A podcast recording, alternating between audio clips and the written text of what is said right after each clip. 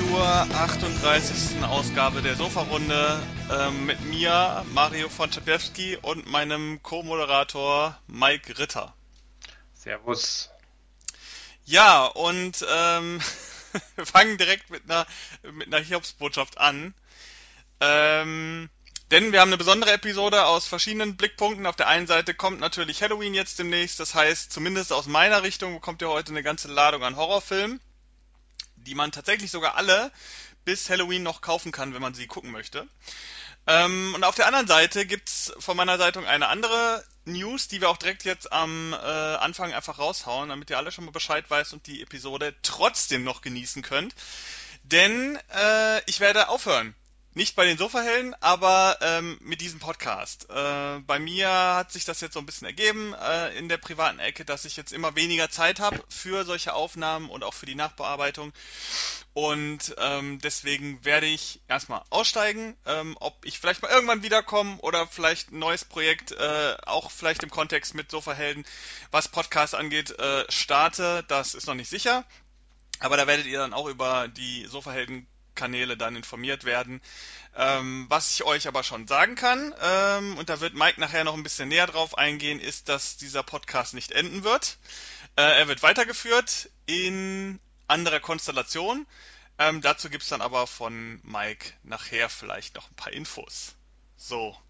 Vielleicht haben, hoffentlich. Ja, vielleicht hoffentlich. Ansonsten ähm, nicht de deabonnieren den Podcast-Feed, äh, sondern warten. Nächsten Monat wird da bestimmt wieder was kommen. Wahrscheinlich ja. haben jetzt schon alle den Button gedrückt. Ja. Hätten wir es doch zum Schluss machen sollen. Wer weiß. Aber heute gibt's ja, wie gesagt, noch viele schöne Kritiken, auch von Mike. Äh, soweit ich von Mike gehört habe, ist er diesmal derjenige, was heißt diesmal, eigentlich, eigentlich immer, der sich mal für die andere Seite interessiert und nicht nur Horror. Äh, aber ich meine, jetzt gerade im, im Halloween-Kontext passt natürlich. Wir haben jetzt dieses Mal keine Sonderepisode groß gemacht, das hatten wir auch schon mal gemacht. Die kann man sich übrigens nochmal anhören, wenn man äh, noch irgendwie Filme sucht, äh, die Filme kann man sicherlich auch jetzt immer noch gucken, wenn man die noch nicht gesehen hat. Aber wir haben jetzt auch hier wieder neue Tipps, Schrägstrich, ich habe neue Tipps. Ähm, Mike, möchtest du noch irgendwas sagen? Ich habe jetzt ja einmal so alles überrollt, bevor ich mit der ersten Kritik anfange. Ich kann dir nur so sagen, ähm, also kann ja passieren, aber ich habe einen Film heute, das ist eigentlich so eine Feel-Good-Romantikkomödie. Vielleicht äh, schauen die an man, manchen zu Halloween, äh, Halloween und gruseln sich davor. Also deswegen passt vielleicht dieses eine Ding äh, durchaus da rein. Und äh, ehrlich gesagt habe ich auch noch einen zweiten Film, der hat zwar mit Horror nichts zu tun, aber für viele Fans war das der Horror. Also so abwegig ist das tatsächlich gar nicht. Ja, also das sind dann sozusagen Filmempfehlungen, die kann man nach 0 Uhr gucken, wenn der 31. vorbei ist. Dann darf man das. Da, darf er das? Dann ja. darf er das, genau. ähm, so, ich fange einfach mal an. Und äh, ich habe heute vier Filme, das äh, kann man schon mal sagen. Und ich fange vielleicht. Die sind übrigens nicht alle gut. Also es sind nicht alles Empfehlungen, aber auch eine Nicht-Empfehlung kann für manche Leute eine Empfehlung sein. Ähm, deswegen fange ich jetzt erstmal mit was wirklich, wirklich Tollem an. Nämlich einem sehr, ja, was heißt sehr aktueller Kinofilm, der dieses Jahr erschienen ist, nämlich der äh, Horror-Thriller Ma. MA geschrieben, also ist wirklich äh, die Kurzform für, für Mutter oder Mom oder wo man das auch immer einsetzen würde. Ähm, das ist ein Film von Blumhouse, die kennt man von so ziemlich jedem zweiten Horrorfilm, der gerade im Kino läuft. Dein Lieblingsthema ist es. Ja, äh, ist tatsächlich auch äh, meine Lieblingsfirma, äh, was Filmproduktion angeht der letzten Jahre. Hast du dich schon beworben so? Nee? Ey, ich bin immer, ich, ich bin immer dabei. Äh, ganz, also jetzt mal ganz ohne Witz. Ja, es ging schon mal was nach Blumhaus. Ähm, nicht jetzt direkt von mir, aber aus meiner Ecke. Und äh, ja, ich überlege tatsächlich mal, ähm, einfach mal zu versuchen, äh, denen mal ein Drehbuch zu schicken. Das wäre eigentlich mal ganz cool. Man versuchen kann man alles, auch wenn es alles utopische Gedanken sind. Aber es gab ja schon tatsächlich Filmemacher aus einer sehr, sehr kleinen Ecke, die da ähm, auf eine gewisse Art Fuß fassen konnten, weil die sehr offen sind tatsächlich für allen möglichen Kram. Und wenn die Idee gut ist und da potenziell was äh, in Aussicht ist, dass da was gehen könnte, dann ähm, geben die einem jetzt schon mal den Zuschlag. Aber das Ding ist einfach auch bei äh, äh, Blumhouse, das passt jetzt vielleicht auch ganz gut zu dem Film, dass Blumhouse, wer es noch nicht wusste, ähm, arbeitet eigentlich zu 99% mit ähm, schon agierenden Regisseuren zusammen. Also die haben ganz, ganz selten mal die Situation, dass die einen First-Time-Director, wie es so schön heißt, äh, dran lassen. Also jemanden, der noch keinen großen Film gemacht hat oder größeren Film gemacht hat, ähm, dass sie demjenigen Geld geben, weil Blumhouse hat ja so ein bisschen die Philosophie, äh, wir machen einen Film für 5 Millionen, da können wir so gut wie nichts verlieren, wenn der Film total in die Binsen geht. Und mit diesen 5 Millionen darf ein Regisseur, Schrägstrich Produzent, machen, was er will. Solange das natürlich ins Blumhouse-Konzept passt, aber grundsätzlich erstmal kann er machen, was man will. Da wird kaum reingesprochen, was die Produktion angeht. Und dadurch erscheinen bei Blumhouse natürlich sehr viele absurde Filme, wo man nicht sagen würde, dass das Kinomaterial ist oder dass das etwas ist, was man sofort im Kino sehen würde. Und manchmal hat man damit mega Erfolg. Ich sage jetzt mal, äh, wie so bei Filmen wie Get Out oder so, die dann nachher sogar noch äh, im, im Oscar-Rennen stattfinden. Oder Whiplash ist auch einer solcher, äh, von diesen Filmen. Oder man hat halt Pech und hat halt absolute äh, äh, Flops, ähm, die dann wirklich knallharte Flops sind. Also ich weiß zum Beispiel, dass Blumhouse den Rekord hält für die wenigsten Besucher am Kino-Startwochenende bei einem weiten Release in den USA. Das ist irgendein so Kinderfilm, den die gemacht hatten. Gem and the Holograms oder so gibt es auch hier zu kaufen, war aber glaube ich hier nie im Kino. Der hat so wenig Besucher gehabt am ersten Startwochenende, obwohl der irgendwie in 2000 oder 3000 plus Kinos gestartet ist in den USA. Irgendwie, ich glaube 18.000 Besucher oder so, was wirklich nichts ist in den USA. Und da halten die den Rekord. Und äh, solche Sachen passieren dann halt, wenn man äh, diese Philosophie hat. Aber auf der anderen Seite hat man natürlich auch mega Erfolge mit Filmen, die dann 5 Millionen gekostet haben, aber 200 Millionen eingespielt haben. Da denkt man so, ja, okay, da, da gehe ich, da gehe ich dann äh, den äh, sozusagen das Risiko ein, auch mal solche Flop-Rekorde zu haben, wenn ich auf der anderen Seite auch die Chance habe, so Mega-Erfolge zu haben. Und also ich schaue, warte ja. mal, wegen dem Jam in the Holograms habe ich noch nie gehört. Also die Bilder machen mich schon überhaupt gar nicht an und Einspielergebnis 2,3 Millionen von 5 Millionen Produktionskosten. Also da kann man von einem Extremflop sprechen, absolut. Ja, was heißt, das ist wieder das Ding. Was heißt Extremflop? Also äh, klar war der Film Flop, aber verloren hat Blammers, wenn man jetzt mal nach diesen Zahlen nur geht, am Ende nur 3 Millionen. Ja, ja, aber ich meine jetzt mit, also meine Definition von Flop ist einfach, wenn er die Produktionskosten einfach nicht einspielt. Ja klar, ja klar. Nee, ich will nur sagen damit, dass diese 5 Millionen natürlich die, die, die Flop-Größe, was die, die Verluste angeht, ist halt sehr gering. Das heißt, man kann auch so ein paar Flops ertragen, weil der andere Film dann tatsächlich vielleicht 5 Millionen gekostet hat und 50 Millionen eingespielt hat. Da kann man ja, diese, ja, diese Flops ertragen.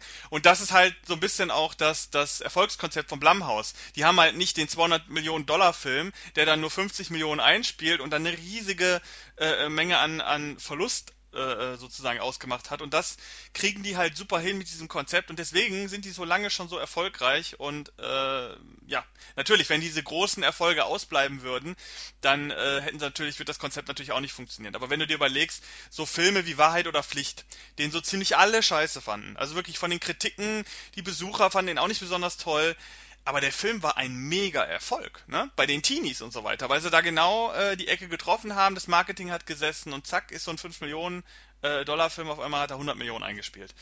Und das ist halt toll. Und so ähnlich ähm, war es auch bei dem Film Ma, um mal wieder zurückzukommen auf den Film, ähm, von dem ich sprechen möchte, denn... Also du hast jetzt noch drei Minuten, der restliche Zeit hast du jetzt schon verbraten mit Blumhouse. denn dieser Film, ich habe ja gesagt, äh, Blumhouse arbeitet relativ ungern mit First-Time-Directoren zusammen. Äh, die wollen schon zumindest wissen, dass mit den 5 Millionen auf hochprofessionelle äh, Art auch umgegangen wird. Und dieser Film wurde zum Beispiel gedreht von äh, Tate Taylor. Und Tate Taylor ist äh, ein Regisseur, den kennt man von äh, kleineren Filmen wie Winter's Bone mit äh, Jennifer Lawrence, aber den kennt man auch von, ähm, muss ich jetzt gerade mal äh, gucken, genau wie der hieß, nämlich der Film The Help. Und The Help war äh, ähm, Oscar nominiert, zumindest für eine Schauspielerin. Und äh, wenn ich mich nicht irre, war es sogar die Hauptdarstellerin, die auch in ähm, Ma die Hauptrolle spielt, nämlich Octavia Spencer. Und worum geht's in Ma? Also Ma handelt von einer Gruppe von Jugendlichen, die Party machen wollen. Es ist so eine kleine Stadt, in der die wohnen. Und sie wollen Alkohol kaufen, sind aber noch nicht alt genug und stehen dann vor äh, einem Supermarkt und versuchen Passanten dazu zu kriegen, für sie Alkohol zu kaufen. Also ältere Passanten. Standardsituation. Standardsituation. Das ist, ne? Da sind wir aber auch wieder bei Blumhaus. Das sind Situationen, da kann sich jeder Jugendliche mit identifizieren. Ja. Oder viele zumindest. Und da bist du wieder voll drin, denn dieser Film zielt auch auf dieses Publikum. Es ist ein reiner Film für Teenies in erster Linie, aber dass er noch für mehr funktioniert, äh, werde ich gleich erzählen. Und sie treffen dann auf ähm, die Schauspielerin Octavia Spencer. Jetzt muss ich aber tatsächlich nochmal direkt gucken, wie sie denn heißt im Film, denn sie wird ab einem bestimmten Punkt nur noch Ma genannt, weshalb der Film auch so heißt. Ähm, sie heißt Sue Ann und äh, sie kauft ihnen dann Alkohol und sagt, pass mal auf Leute, wenn ihr diesen Alkohol verzehren wollt, könnt ihr das bei mir machen. Im Keller. Ich habe einen Partykeller, der wird so gut wie Zufall. nicht genutzt. Da könnt ihr Party machen, wenn ihr wollt und keiner kriegt's mit und keiner stört euch. Und die Jugendlichen sind natürlich, ja geil, machen wir. Und so kommen diese beiden äh, zusammen, äh, Sue Ann, die dann gerne von den Jugendlichen nur noch eigentlich Ma genannt werden will, weil es halt ein bisschen cooler ist und sie ist halt die coole, äh, äh, die hier den Partykeller zur Verfügung stellt und die Jugendlichen finden sich dort ein, es spricht sich rum und immer mehr Jugendliche der Stadt äh, feiern dann in ihrem Keller, den sie dann auch teilweise umbaut für diese Partys. Und es stellt sich aber nachher heraus, dass diese Ma äh, dunkle Vergangenheiten hat und ähm, noch viele andere Dinge im Haus versteckt und gar nicht so freundlich ist am Ende und vor allen Dingen, wenn sich die Jugendlichen dann so langsam zurückziehen von dieser Location, äh, auch mit ähm, Abweisung nicht so gut umgehen kann.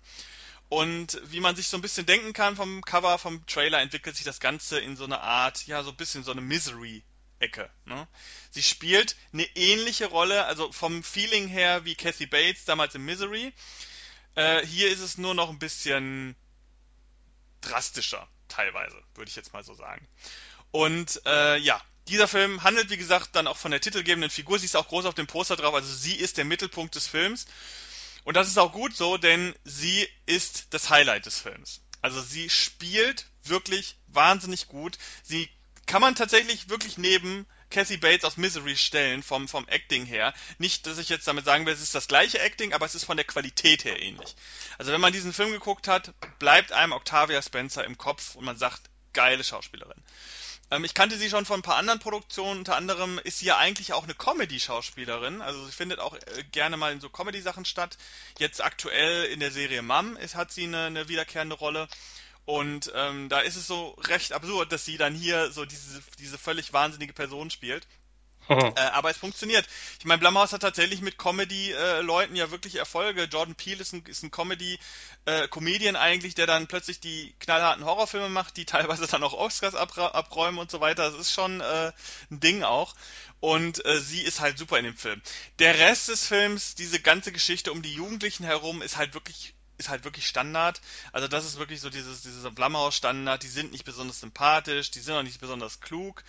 Ähm, handwerklich muss man sagen, hat man jetzt nicht das Gefühl, dass der, dass der Regisseur so ein großer Regisseur ist, denn handwerklich wirkt der Film fast eher wie ein Fernsehfilm. Also es ist jetzt keine wahnsinnig großen Bilder, ähm, qualitativ jetzt alles nicht wahnsinnig hochwertig. Ist aber völlig okay für den Film an sich.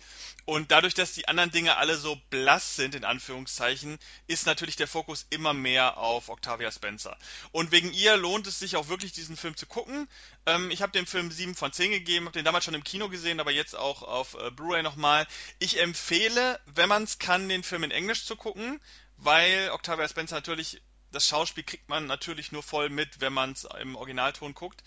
Die deutsche Synchro ist aber auch okay. Also im Kino habe ich ihn damals auch auf Deutsch sehen müssen und äh, es war okay. Also selbst da konnte man schon feststellen, dass es Schauspiel auf, auf einem ganz hohen Niveau und der Film funktioniert auch so. Ähm, wer also Bock hat auf gutes Schauspiel und eine, eine gute Performance, eine, eine interessante Geschichte zumindest und ähm, mal ein bisschen was anderes als so der klassische Horrorfilm. Man muss dazu sagen, der Film hat jetzt keine großen Jumpscares oder so. Es ist wirklich eher ein Thriller als ein Horrorfilm. Aber er funktioniert trotzdem. Äh, 7 von 10 von mir. Die äh, Blu-ray ist auch in Ordnung. Also qualitativ super. Und ähm, bisschen Bonusmaterial gibt's auch. Nicht übertrieben viel, aber genug, um eine Blu-ray, äh, um die Blu-ray zu rechtfertigen. Und ähm, ja, kann ich empfehlen. Ist auf jeden Fall auch was für Halloween und ist vor allen Dingen auch was für Leute, vielleicht, die ein bisschen schreckhafter sind, jetzt nicht so Bock haben, sich mega krass zu erschrecken und einfach nur so ein bisschen was Unangenehmes sehen wollen. Da ist der Film auch ganz gut. Ja, äh, ist das eigentlich ein Film, den du gucken würdest? Äh, hat dich das mal irgendwie interessiert? Der lief ja relativ lange im Kino. Ähm, hast du da irgendwas mitgekriegt von? Ähm, du wirst lachen tatsächlich, also ich möchte ihn sehen, um, auf alle Fälle. Also ich mag ja die Blumhouse-Sachen auch, also nicht alle, aber ich kenne ja da, würde mal sagen, so 50 Prozent locker. Und das ist einer, den ich mir auf alle Fälle anschauen möchte. Und ich kenne sie, ich weiß jetzt aber ehrlich gesagt auch nicht von welchem Film, aber man kennt, man kennt sie ja und ähm, ich finde es auch eine sehr interessante Schauspielerin. Also ich muss auch sagen, das ist absolut auch ein Film, der sich äh, auch lohnen würde, wenn man sich den einfach nur mal über Streaming oder so mal leiht oder kauft für kleines Geld. Also äh, das ist der perfekte Film dafür. Ich glaube nicht, dass man den jetzt, äh, außer man ist wirklich an Schauspiel interessiert, dass man den jetzt immer und immer wieder regelmäßig gucken will. Aber wenn man den einmal sehen, lohnt sich, da ist man geflasht, da ist man begeistert. Und wenn man dann die ganzen Twists und Turns in dem Film äh, mal gesehen hat, gibt es jetzt auch nicht so wahnsinnig viele äh, Argumente, den nochmal sehen zu müssen. Deswegen, wer sich den irgendwie digital leihen kann, der ist ja verfügbar an Halloween, lohnt sich absolut.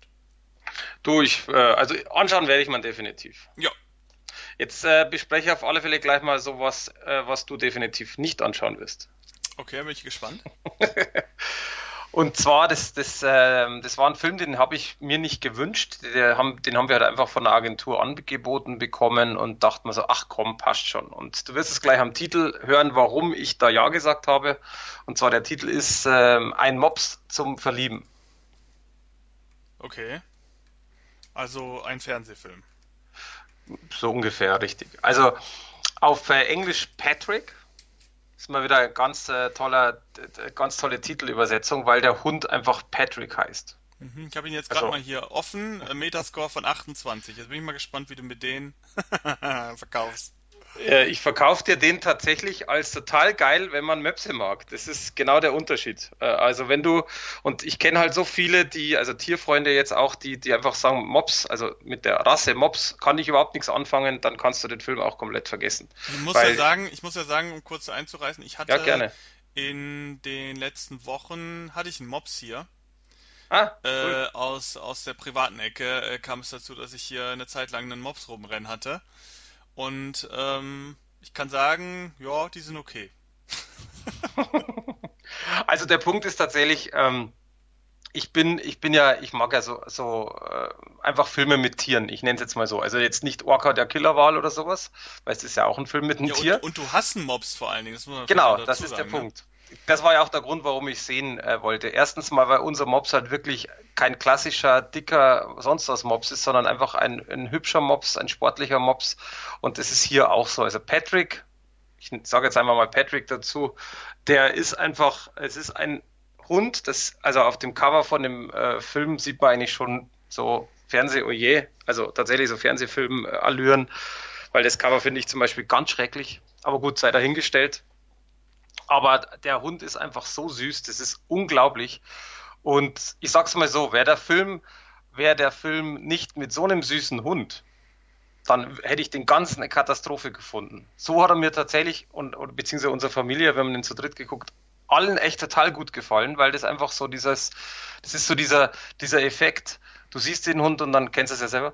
Ah. Und ähm, das funktioniert in dem Film unglaublich gut. Kurz, worum geht es erstmal? Äh, die Sarah, das ist eine Schauspielerin, äh, beziehungsweise Betty Edmondson. Ich fand die nicht wirklich gut. Also die, sagen wir mal so, die, diese trottelige Art, die sie spielt, die konnte sie gut. Ob das jetzt von Schauspieler war oder nicht, das ist fraglich. Aber es gibt ein paar Szenen, wo ich noch auch eine ansprechen möchte, die einfach scheiße ist. Also das ist einfach, äh, das habe ich auch geschrieben dass man äh, bei dieser Szene auch entweder, also sie kann es nicht oder sie ist so eine Overacting Queen. Und das merkst du in dem Film brutal. Sei jetzt aber mal dahingestellt. Also es geht, wie gesagt, darum, sie bekommt den Mops, weil ihre Großmutter stirbt und kriegt den quasi vererbt und kann halt ja im Grunde nichts anderes als den nehmen. Also das ist so die Voraussetzung und die Familie sagt halt auch, das ist dein Problem, du hast ihn gekriegt etc. Jetzt hat's den an der Backe, der schnarcht halt sehr laut, verunstaltet die Wohnung, kaut halt alles zusammen etc. Wie man es halt so typische Klischee von einem Hund, wenn er zu Hause alleine ist. Sei jetzt auch dahingestellt, ob das stimmt oder nicht. Aber äh, es ist eigentlich so, dass sie dann einen neuen Job quasi beginnt und mehr oder weniger tatsächlich ein neues Leben indirekt, weil sie hat jetzt den Hund, sie hat eine neue Wohnung äh, nee, Entschuldigung, nicht nur, ist in einen neuen Job so und wohnt allein jetzt in der Wohnung, weil ihr Freund mit ihr Schluss gemacht hat. So, das ist diese, die Ausgangssituation und dann geht es einfach darum, wie zieht sie den Mops auf, was passiert alles, wie kommt sie mit den Arbeitskollegen, bla bla bla. Also tatsächlich eine Story, die hat man schon, was auch immer, wie oft in irgendeiner äh, Sache gesehen und das ist es auch. Also ich glaube, man weiß aber auch tatsächlich, wenn man Punkt A das Cover anschaut und wenn man sich kurz durchliest, worum es geht, was einen erwartet. Da gibt es keine Überraschungen, da gibt es eigentlich nichts, was man nicht schon gesehen hat.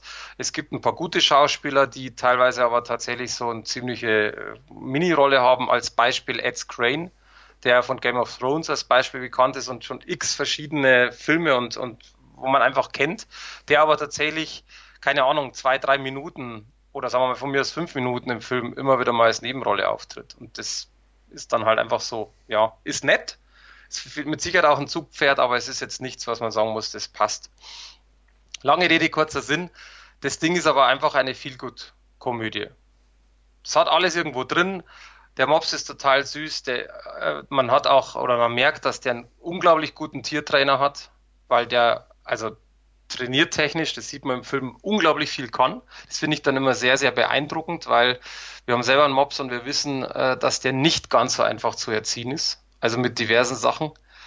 Und ähm, ja, tatsächlich, ich will da nicht großartig so viel mehr dazu sagen, außer jetzt noch, warum ich da die Schauspieler nicht so toll fand. Weil der Film, wie gesagt, entweder man mag sowas und findet den einfach gut wie wir, oder man mag sowas nicht und dann ist der natürlich voll die Katastrophe. Also ich glaube, da gibt es nichts Großartiges dazwischen.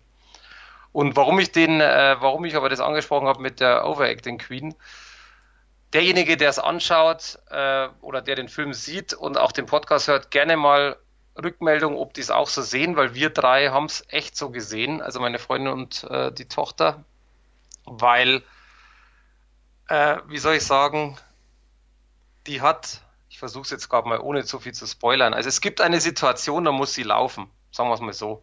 Und dann läuft die den Berg hoch und man kann sich halt so vorstellen, wie ähm, wenn man eigentlich schon kurz vorm Sterben ist, der 70-Jährige, so sieht das aus. Äh, das ist einfach sowas von unrealistisch, sowas von schlecht gemacht. Äh, äh, die, die torkelt hin und her, als wäre sie noch betrunken.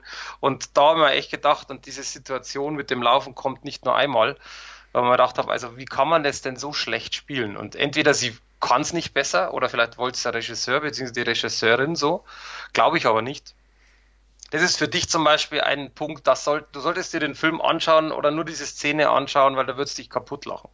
Also wirklich würdest dich kaputt lachen, weil das ist so schlecht. Ähm, das ist einfach so, so komisch. Das passt halt null. Ganze Rest, wie gesagt, plätschert vor sich hin. Und deswegen tatsächlich, und das war der Film, wo ich vorher meinte, wenn den, alleine den Titel oder das Cover hier sehen, ist es für manche vielleicht auch schon Horror. Ich glaube, sowas würdest du nicht anschauen, einfach so, oder? Äh, nö, also meistens, ich habe sowieso immer ein bisschen Probleme mit so Filmen, wo so Tiere im Vordergrund sind, was jetzt nicht gerade ungefähr, gibt ja ein paar gute, so diese ganzen Kinderfilme, irgendwie ein tierisches Trio und sowas. Das weiß, ist ja durchaus was anderes, aber ja, ich will jetzt auch nicht nachfragen, äh, um nicht irgendwie einen Spoiler zu triggern, aber ich äh, ähm, mag immer so diese Filme nicht, die sich so nur auf die Tapsigkeit von so Tieren verlassen und so. Das ähm, ist mir nicht unterhaltend nach. genug. Was, frag doch mal nach, weil ich muss ja nichts sagen, ich muss ja nicht spoilern. Was äh, würdest Nee, hat sich, hat sich, hat sich schon erledigt, weil äh, ich sag jetzt mal so, am Ende, das Tier stirbt am Ende nicht, oder? Natürlich nicht, das ist doch Weiß klar. ich nicht, es gibt das ja genug Filme hier, Mali und ich und so weiter, die sich auch nein. irgendwie so als äh, äh, halb Komödie, halb Drama verkaufen, wo dann am Ende das Tier halt immer stirbt. Nein, nein, nein. Das ist halt das die ist einfachste eine... Dramaturgie, die du bei Ach, solchen Filmen Das ist ein Familienromantik-Komödienfilm ab sechs Jahren. Da okay. Da gibt's nichts zu spoilern. Ja, Moment, Mali und ich war auch ab sechs, glaube ich. Der war sogar ab null oder so. Aber ist ja dann, also, aber kein Familien, also ich meine, keine Familien. Der ist sogar ab null. Umbiete, so, okay. nee, aber, äh, weil, wie gesagt, das ist tatsächlich, das ist so ein, ich sag's mal so, eigentlich ist der Film für mich sowas wie du schaust es mal im Fernsehen auf ARD. Ja, ich wollte gerade sagen, der, der, würde wahrscheinlich, sagen wir mal, der würde auf Sat 1 laufen, so. Ja, genau, irgend sowas. So, so ist es, äh, man hat nichts zu tun, es ist kalt, man geht nicht raus. Äh, man hat vielleicht, wie gesagt, man mag Hunde oder hat vielleicht einen Hund oder Hunde oder auch einen Mops und sagt, okay, den schaue ich mir jetzt mal an. So ein Ding ist es für mich. Äh, es ist ein Film, den würde ich jetzt nicht nochmal anschauen tatsächlich. Und wenn dann nur äh, kurz einschalten äh, und nach zwei Minuten kommt der Mops und denken, oh, der ist echt süß. Das war's aber dann. Weil es ist einfach so, wie gesagt, die Story alleine gibt schon nichts her, weil das ist einfach alles so Standard und deswegen, ähm, deswegen ist das für mich auch was zum einmal anschauen. Trotzdem, wie gesagt, ich finde den Film als Film für den einmal anschauen, der hat mich super unterhalten. Der, ich fand den richtig gut oder wir alle fanden ihn richtig gut, aber das ist halt so ein Einmal, so eine Eintagesfliege. Man schaut sich den an, sagt, das ist cool und danach ist der, drei Tage später ist der in Vergessenheit. Das ist aber, ich glaube, das ist auch gar nicht so anders gewollt. Ich kann mir nicht vorstellen, dass sie den Film gemacht haben, um zu sagen, das muss man jetzt einmal im Jahr an Weihnachten anschauen oder irgend so ein Mist. Also sicherlich nicht. Also ist das eher ein Weihnachtsfilm auch? Nein, nein, nein, das war jetzt ein Beispiel. Das war jetzt über, hat mit Weihnachten nichts zu tun, äh, Weihnachten, mit Weihnachten gar nichts zu tun, das war jetzt nur ein Beispiel, weil man doch, weil man eben doch Weihnachten doch seine Standardkomödien hat oder auch äh, irgendwo in den kalten Zeiten so, also es hat jetzt nichts mit Weihnachten zu tun. Deswegen sage ich ja, für, für Leute, die, also Empfehlung tatsächlich, Hundefreund, Mopsfreund anschauen. Ich muss trotzdem ehrlich gestehen, ich würde mir nicht die DVD kaufen sondern ich würde entweder warten, bis das Ding halt einfach mal kommt zum Aus, also ähm, ähm, quasi Amazon oder sowas für for free oder tatsächlich mal für ein paar Euro ausleihen, aber ich würde jetzt da, ich persönlich nicht 10 Euro oder wie auch immer, was das Ding momentan kostet, für eine Blu-ray ausgeben. Das wäre es mir persönlich überhaupt nicht wert. Und ähm, ich glaube aber eben auch nicht, dass es Fans gibt, die den jetzt x-mal anschauen und sagen, okay, das ist jetzt Wahnsinn. Sondern einmal anschauen reicht, in den Akten gelegt und fertig. Gut. Ähm, dann mache ich auch direkt mal was mit was weiter, was äh, definitiv keine Empfehlung ist, wo ich aber weiß, ja, den werden wahrscheinlich ein paar doch gucken wollen und den will ich direkt erstmal die äh, die äh, die Erwartungen mal aufs, aufs richtige Level hieven. Oh je. Denn äh, ich habe mir nochmal, wo, wo gemerkt, muss ich sagen, ich kannte den Film auch schon, ist aber schon ein bisschen länger her, dass ich den äh, gesehen hatte. Ähm, die Neuauflage Schrägstrich erste reguläre Veröffentlichung von äh, Texas Chainsaw Massacre, die Rückkehr. Ich dachte oder, jetzt fast, dass der kommt. Oder äh, wie er im Original heißt, äh, Texas Chainsaw Massacre The Next Generation. Ähm, es ist der vierte Teil der Texas Chainsaw Massacre Reihe und neben dem dritten Teil der einzige Teil, der noch nicht regulär in Deutschland, also mit regulär meine ich äh, auf, auf Kauf, äh, ähm, Kaufhausniveau, ähm, erschienene Teil. Also ich glaube, der dritte, der Leatherface, der muss auch noch irgendwie regulär mal erscheinen. Der ist auch irgendwie nur irgendwie ganz äh, über Österreich oder in Bootlegs oder so, den gibt's glaube ich auch noch nicht so. Aber den gibt's jetzt so. Texas Chainsaw Massacre, der vierte Teil von 1994, also ähm, das war so der, ich glaube der einzige aus den 90ern. Ich jetzt überlege, Leatherface, wann ist der? 1990 oder 89, keine Ahnung.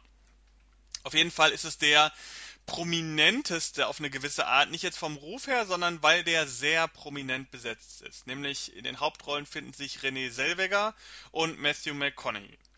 Ähm, beide kennt man heutzutage sehr, denn beides sind inzwischen große Hollywood-Namen, die in vielen Filmen stattfinden. Und Matthew McConaughey ist ja, glaube ich, äh, der hat ja auch irgendwie schon einen Oscar gewonnen oder zumindest war der in einem Film drin, der Oscar nominiert war.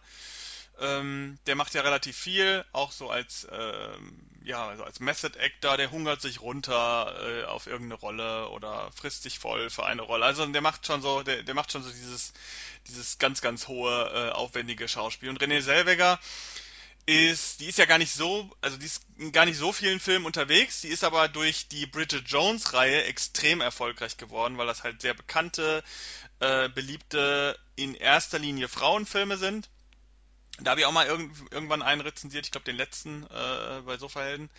Ähm, ja, ist qualitativ muss jetzt jeder selber wissen, wie er das findet, ist auf jeden Fall sehr populär. Und diese beiden Schauspieler haben in diesem Film nicht ihre erste Rolle, aber ihre erste größere Rolle äh, gehabt, weil der Film, das Franchise war ja schon damals sehr bekannt äh, ähm, und es war auch ein Film, der dann fürs Kino gemacht wurde. Es war ein Low-Budget-Film. Also, soweit ich weiß, hat der Film nur eine Million gekostet oder so. Das kann man sich heutzutage gar nicht mehr vorstellen mit diesen Namen, aber ähm, damals war es noch so. Und damals kannte die halt auch noch keiner. Also, das waren keine Verkaufsmerkmale damals, diese beiden Namen. Heute schon, stehen auch groß auf dem Cover drauf. Natürlich. Aber ja, und äh, aber damals halt nicht. Wovon handelt der Film? Es geht um eine Gruppe junger Menschen, darunter unter anderem halt auch René Zellweger, die dann die Hauptrolle einnimmt im Laufe des Films. Äh, die fahren gerade von ihrer Prom Night weg, sind alle so ein bisschen, sind nicht so die besten Freunde, sind alle ein bisschen zerstritten und werden plötzlich im Wald, äh, wo sie durchfahren, von einem Auto gerammt und äh, haben dann einen Autounfall und da kommt dann irgendwann ein, äh, ja, so ein Abschleppfahrer vorbei, den Matthew McConaughey spielt, sozusagen die zweite Hauptrolle auf der Gegenseite. Das spielt so ein bisschen den Hauptantagonisten. Und wie sich nachher herausstellt, ist er Teil einer Familie, die zusammen da im Wald in so einem Häuschen wohnt. Ähm, ich kann gar nicht sagen, ob die jetzt wirklich alle verwandt waren oder so. Auf jeden Fall ist es so ein bisschen zusammengewürfelter Haufen. Äh, in diesem Haufen äh, befindet sich auch Leatherface, äh, dieser bekannte Killer aus der Texas Chainsaw Massacre Reihe, der potenziell gerne sich äh, Gesichter von seinen Opfern abschneidet und die selber als Maske verwendet und gleichzeitig den ganzen Tag mit einer Kettensäge durch die Gegend läuft.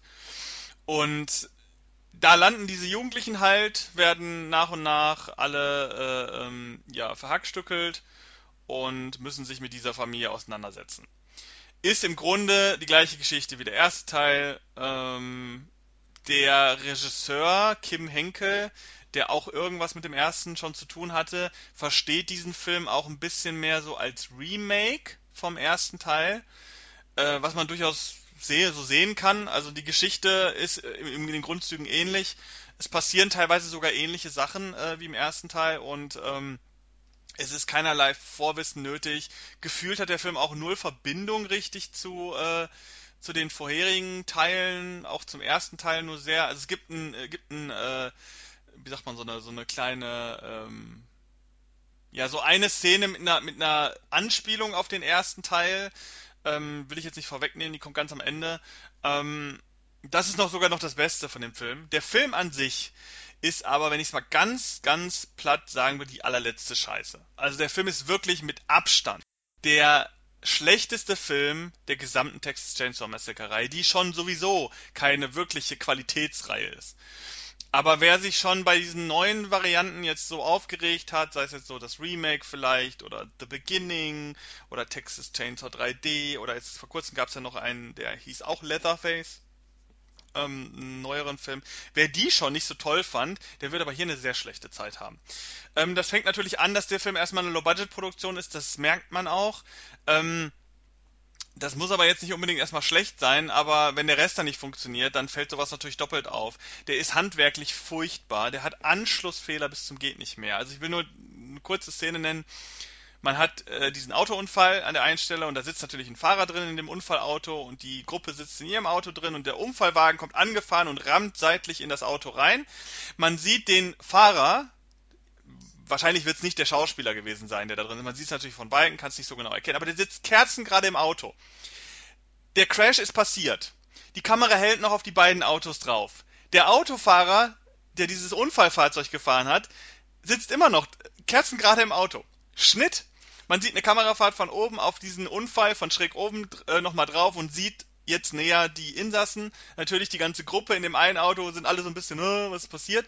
Und in dem anderen Auto, wo der Fahrer gerade noch, obwohl das Auto schon stand, Kerzen gerade gesessen hat, so nach dem Motto, Crash ist fertig, was soll ich als nächstes machen?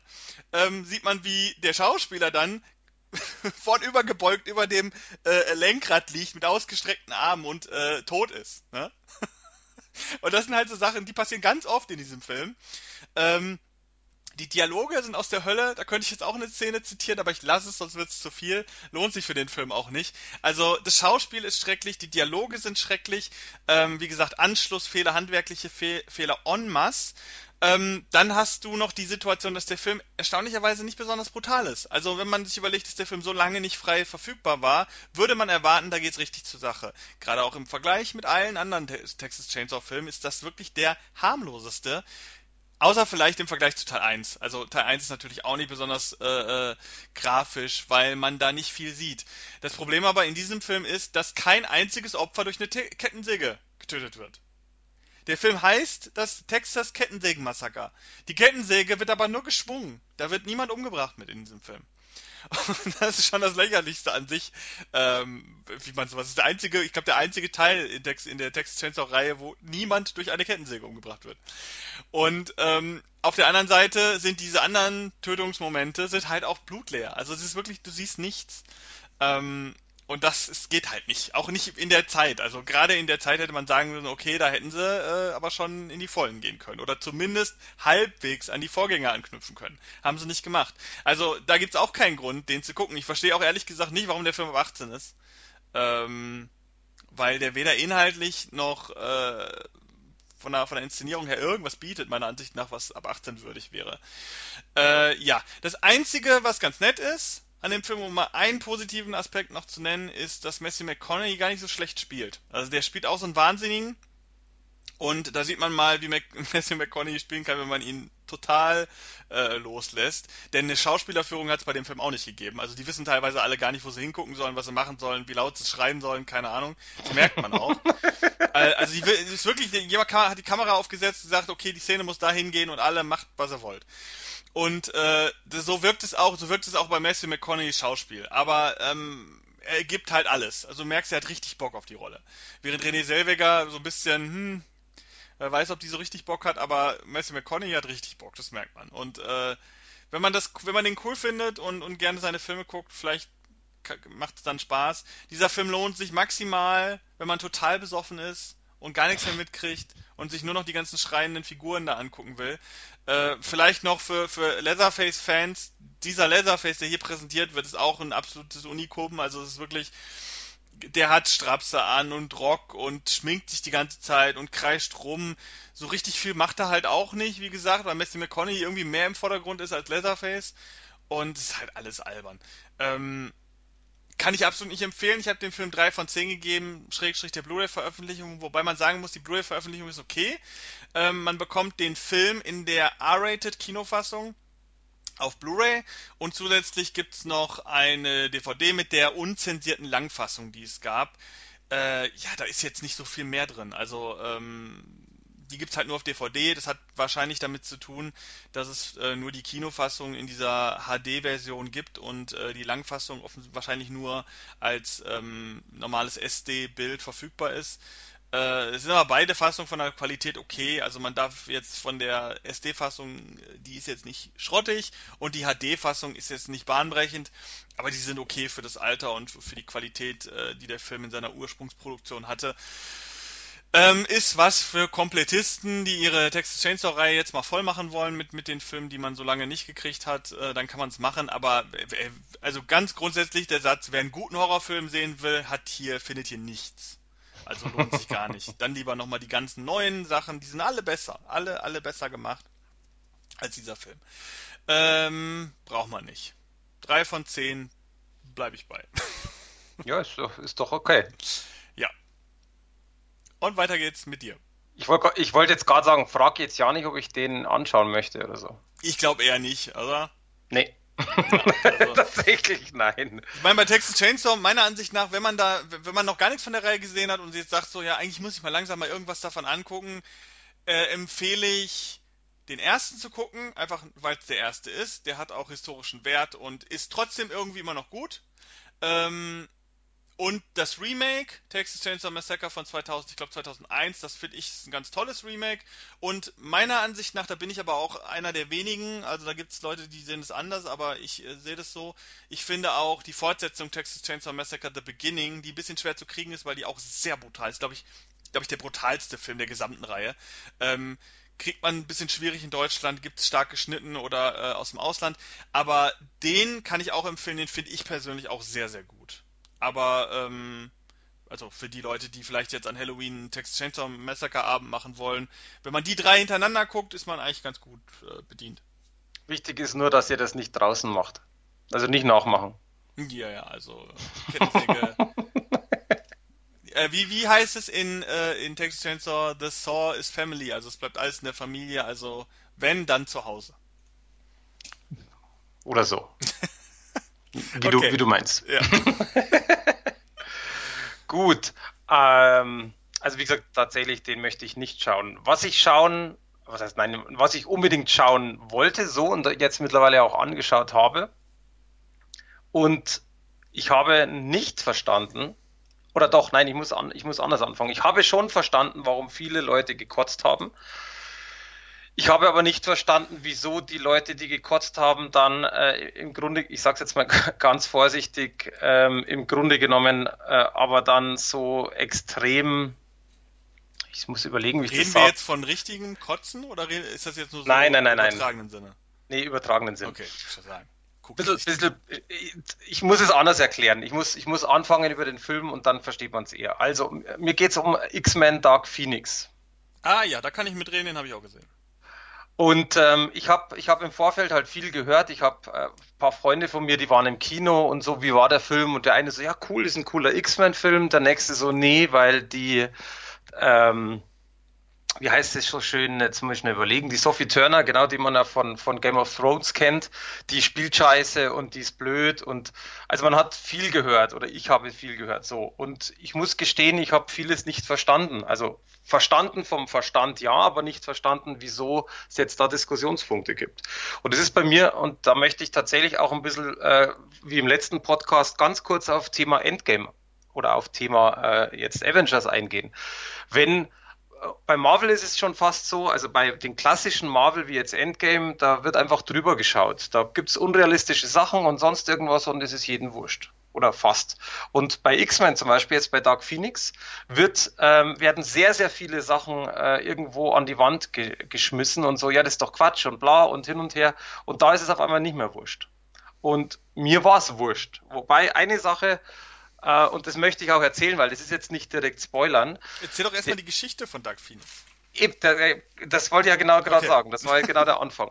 ähm, das ist ja der, der Anfang von Dark Phoenix ist ja schon etwas, was die Leute schon gekotzt haben. Also sprich, wer Apocalypse gesehen hat, der war ja vor drei Jahren der aktuellste quasi und äh, der weiß ja, dass da schon so ein bisschen auf Dark Phoenix oder halt auf die ähm, auf diesen Charakter quasi schon so ein bisschen hingespielt wurde. Und äh, das Problem ist einfach, dass der Regisseur Simon Kinberg, der jetzt Dark Phoenix, also der Dark Phoenix gemacht hat, in diesem Film im Grunde an die, an die drei Teile anknüpft und das Ganze ja abschließt, diese X-Men-Saga, diese vier Teile.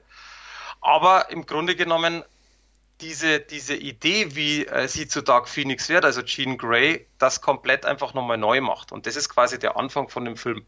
Das heißt, im Grunde genommen, 1990er, X-Men werden geschätzt von den Menschen, da wird keiner mehr irgendwie verurteilt. Also das hat äh, Xavier äh, eigentlich relativ gut hinbekommen, beziehungsweise äh, der er und die X-Men, sagen wir es mal so, also die, die haben halt einfach diese Akzeptanz.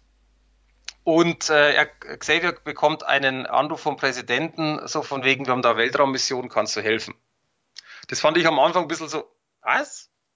Wie jetzt? X-Men goes to äh, äh, Weltall? Ja, ist aber so. Und die X-Men helfen natürlich. Er, er, schickt quasi dann so die besten Männer äh, ins All. Beast ist dabei, Storm ist dabei, etc. Und eben auch Sean Grey, äh, Sean, ja genau, Sheen Grey. Und wo die eigentlich die Mission abgeschlossen ist, passiert eben genau das, dass äh, äh, sie im Grunde genommen eigentlich fast tot ist und es aber dann doch nicht ist. Das ist der Anfang. Ich möchte aber jetzt tatsächlich auch nicht mehr darauf eingehen, weil es ist jetzt nicht direkt Spoilern, aber es wäre mir schon wieder zu viel Spoilern. Und daraus entsteht quasi ein neuer Charakter, der dann bekämpft wird. Ich sage es jetzt mal ganz frech. Also die, die Geschichte selber ist, hm, ja, okay, finde ich jetzt aber auch nicht jetzt das Gelbe vom Ei.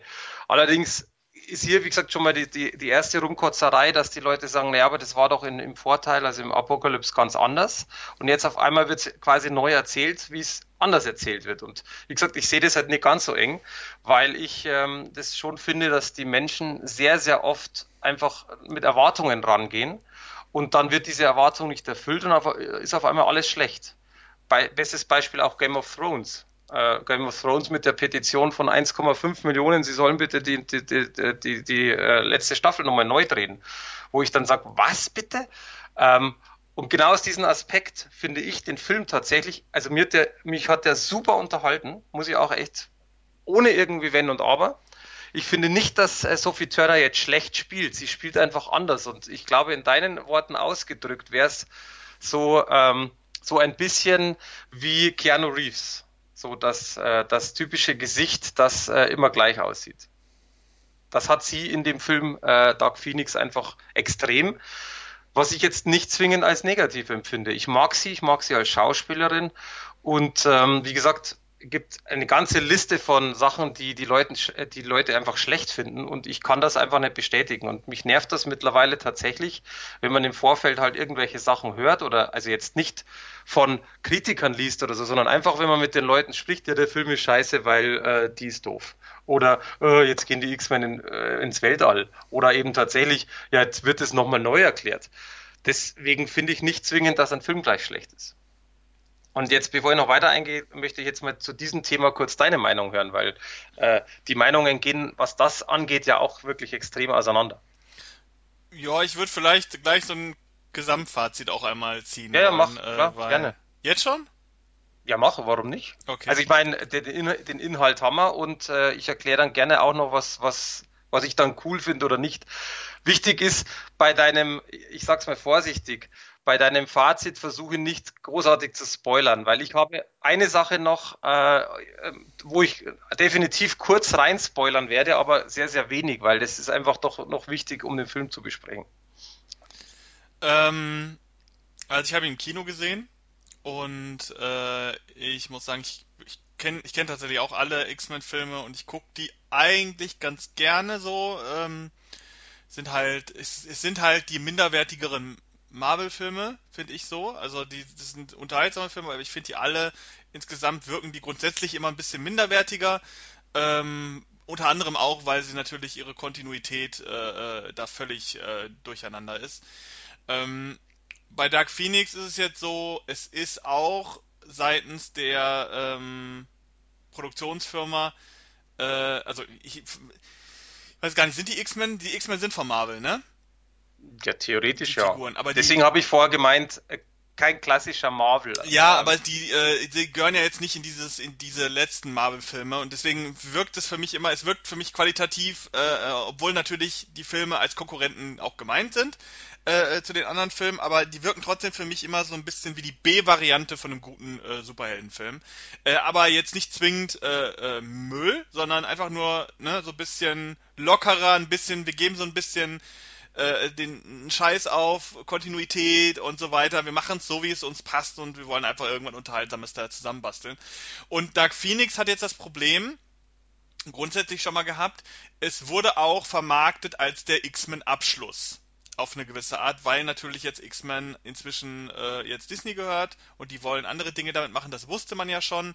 Äh, ähm, auch zum Zeitpunkt, als der Film gedreht wurde, wusste man schon, okay, jetzt geht's hier zu Ende.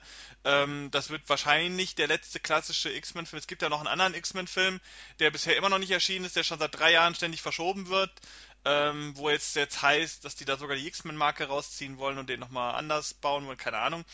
Äh, der ist nicht relevant für die Hauptreihe, aber das soll der Abschluss der Hauptreihe sein. Und als Abschluss gesehen ist das natürlich ein absolut katastrophaler Film. Ähm, gerade auch, wenn man natürlich jetzt, und da kommen wir wieder in dieses Konkurrenzverhältnis äh, äh, zusammen, wenn man den vergleicht mit Konkurrenzfilmen, die so kleinere Trilogien oder ganze Reihen abgeschlossen haben, wie zum Beispiel jetzt ein Avengers Endgame oder auch so ein Film wie ähm, hier der letzte Batman-Film von dieser Dreier-Trilogie, ist das natürlich eine absolute Katastrophe. Also das wäre eigentlich eher so ein Startfilm für eine Reihe und nicht ein Endfilm. Äh, auf der anderen Seite ist natürlich das Problem, ja, diese Geschichte von Jean Grey ist ja irgendwie schon mal erzählt worden in der Original X-Men-Reihe in den ersten drei Filmen ähm, dass man die jetzt nochmal rausgekramt hat, wirkt natürlich auch so, ja, wir sind so verzweifelt, wir müssen nochmal ein Fan-Favorite rausholen, weil das eine sehr beliebte Figur in diesem X-Men-Universum ist und diese Geschichte äh, um Jean Grey auch in den Comics sehr, sehr beliebt ist und dann will man es nochmal rausholen, weil man glaubt, okay, jetzt könnte man dann doch nochmal ein paar Leute ziehen, weil das eine Geschichte ist, die potenziell viele mögen. Ähm, Dann ist ein weiteres Problem, also der Film hat erstmal grundsätzlich erstmal viele Probleme meiner Ansicht nach, dass Sophie Turner kann man gut finden. Ich finde auch, dass sie keine gute Schauspielerin ist. In den Vergleich mit Keanu Reeves finde ich fragwürdig, weil Keanu Reeves, da weiß jeder, dass es ein schlechter Schauspieler ist. Der kriegt auch entsprechend die Rollen geschrieben, dass er nicht besonders äh, schauspielern muss. Mal abgesehen davon, wenn dann so ein äh, äh, Typ wie Eli Ross daherkommt, der offensichtlich nicht weiß, wer Keanu Reeves ist und ihm dann da so eine Rolle reinschreibt, wo er wirklich mal schauspielern muss. Aber normalerweise kriegt er Rollen geschrieben, wo genau sein Gesicht so bleiben muss, wie es ist. Sophie Turner allerdings kriegt das nicht. Die kriegt inzwischen auch nach Game of Thrones kriegt sie halt Filme gesch geschrieben, wo sie schauspielern muss. Sie hat äh, romantische Komödien bekommen und diese Rolle jetzt von Jean Grey ist halt auch eine Rolle, wo sie schauspielern muss. Gerade jetzt in diesem Film. Sogar tatsächlich noch mehr als die Originalschauspielerin für Jean Grey in, aus der Originalreihe. Und da ist es natürlich dann fragwürdig, wenn sie halt wirklich die ganze Zeit mit dem gleichen Gesicht rumläuft. Ähm, ich mag sie aber persönlich als Figur, als Darstellerin nicht. Das liegt nicht nur an ihrem Schauspiel an sich. Ich finde sie einfach unsympathisch. Und das ist halt fragwürdig für diesen Film, weil sie halt die Hauptrolle ist und die Hauptfigur. Ähm, vorher war sie ja immer nur so nebenbei drin, aber inzwischen durch Game of Thrones äh, ist da natürlich eine Marke hinter, die sie äh, sehr bewirbt und ähm, dadurch ist sie jetzt hier die Hauptrolle. Dann um noch ein Problem zu nennen, ist, dass der Film eine ganz schreckliche Produktionsgeschichte hat, die alle mitbekommen haben.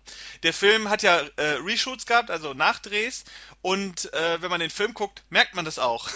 Denn der Film war am Ende, äh, äh, an den, nach dem ersten Dreh und nach der ersten Sichtung, war der noch schlechter als der Film jetzt, weil der Film so gut wie keine Action hatte. Also es war ein Superheldenfilm mit einer sehr banalen Geschichte, aber ohne Action, das ist immer ganz schlimm. Und man hat im Nachhinein eine sehr lange Szene äh, reingebaut und neu gedreht. Ähm, das merkt man auch, wenn man den Film sieht. Ich sag äh, als äh, nur als Stichwort für die Leute, die ihn vielleicht schon gesehen haben, ist äh, Zug. Und diese ganze Szene war im Original nicht drin. Und die ist nachträglich reingeschrieben worden und ist somit auch die einzige große Action-Szene, die dieser Film hat. Ich muss dazu sagen, die fand ich gut. Also sie war gut gemacht. Äh, man merkt auch, die passt überhaupt nicht zum Rest des Films. Und äh, die ist gut und unterhaltsam und für die lohnt sich eigentlich schon der Film zu gucken, weil ich die gut inszeniert fand. Aber man merkt halt, man merkt halt, dass der ganze Film extrem unausgegoren ist, ähm, dass da mehrere Hände reingemischt haben. Gefühlt äh, äh sind diese, diese Elemente auch von ganz anderen Regisseuren gemacht worden. Das merkt man auch. Und es ist halt wirklich von diesen vier neueren X-Men-Filmen, also Erste Entscheidung, Zukunft ist Vergangenheit oder wie er heißt und Apokalypse, meiner Ansicht nach der mit Abstand schlechteste. Aber um dann mein persönliches Fazit zu sehen, ich fand ihn trotzdem noch unterhaltsam genug, als dass ich nicht enttäuscht aus dem Kino gegangen bin, nach dem Motto, ich habe jetzt hier zwei Stunden vergeudet. Ich fand ihn milde unterhaltsam. Also kann man sich mal angucken, ist so ein Sonntagnachmittag-Film. Aber tatsächlich muss ich den Leuten zustimmen oder den meisten Leuten von den neuen vier X-Men-Filmen ist das mit Abstand der schlechteste. Und verglichen mit so Filmen wie Deadpool oder Logan, die auch noch irgendwie da reinmischen, oder auch die X-Men Origins-Filme, finde ich ihn auch schlechter. So. Mehr brauche ich dazu gar nicht zu sagen. Also letzt, letztendlich, Dark Phoenix, um mal auch auf den Punkt zu kommen, äh, mein Fazit von dem Film. Ich habe mir nichts erwartet. Äh, ich wollte halt einfach nur einen, einen Science-Fiction-Film oder einen äh, Film in, in dem X-Men-Universum, den habe ich bekommen. Und ich fand den Film einfach wirklich gut. Auch wenn mich Sachen gestört haben. Also so, so Sachen wie, ähm, wie ich vorher schon angesprochen habe, äh, auch mit der Geschichte vom, im vorderen Teil wird es anders erzählt wie in diesem Teil und so weiter ich finde das immer nervig, ich finde das auch teilweise immer so ein bisschen unprofessionell und sehr komisch, aber ich finde es jetzt nicht schlimm. Ich schaue da drüber, weil ich sage, das ist mir scheißegal, der Film hat mich trotzdem unterhalten. Natürlich würde ich es runder und schöner finden, wenn das Ganze mit Apocalypse angeknüpft hätte, was es halt nicht hat. Trotzdem, ich fand ihn gut. Ich finde ihn zwar auch keine würdig, also kein würdiger Abschluss also hätte man weitaus mehr machen können oder eben vielleicht auch tatsächlich das nicht als Abschluss zu sehen, offiziell, weiß ja auch nie, was danach noch kommt. Aber trotzdem, ich finde die Diskussion im Internet teilweise ein bisschen heftig und mir er gefallen. Deswegen natürlich auch Fazit, jeder selber gucken und sich sein Fazit bilden. Trotzdem bietet er für mich eigentlich das, was auch ein X-Men-Film haben muss. Gut, ähm, dann mache ich direkt wieder weiter mit einem anderen Film, den yes. ich auch empfehlen würde.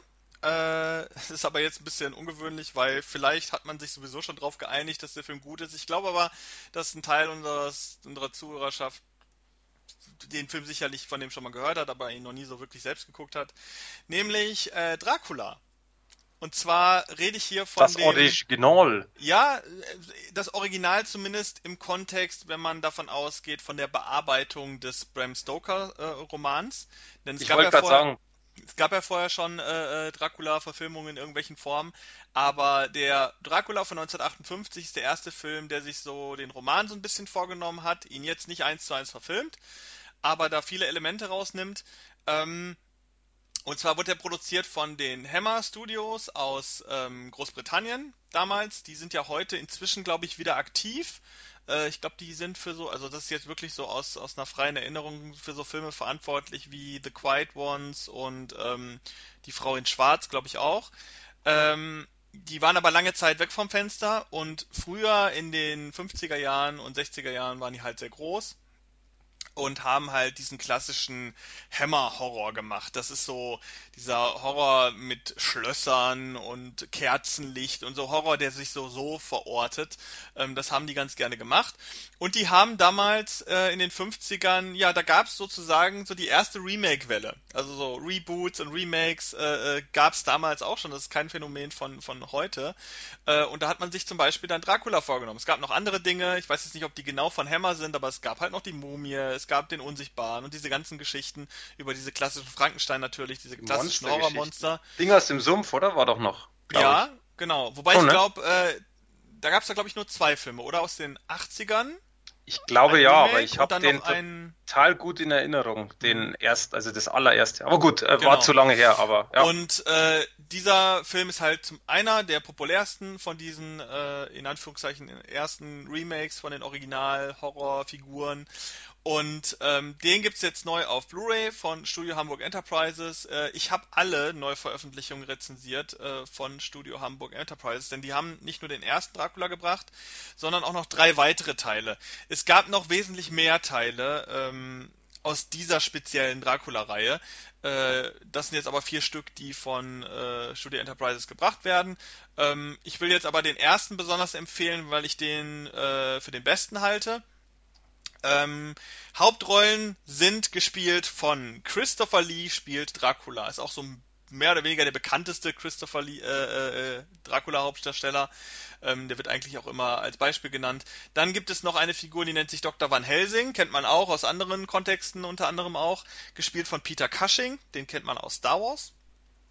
Äh, und Christopher Lee kriegt man in, äh, kennt man inzwischen auch von Herr der Ringe und solche Sachen. Da sind äh, die jüngeren Leute äh, können damit wahrscheinlich eher was anfangen.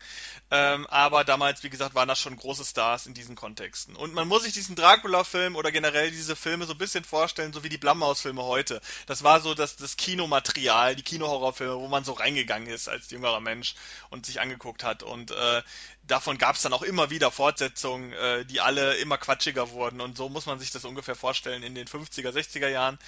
Ähm, diese Dracula-Filme reichten dann sogar noch bis in die 70er rein. Also es war wirklich, äh, war eine sehr erfolgreiche Reihe. Kann man sich heute gar nicht mehr so vorstellen, weil heute gibt es das so gut wie gar nicht mehr.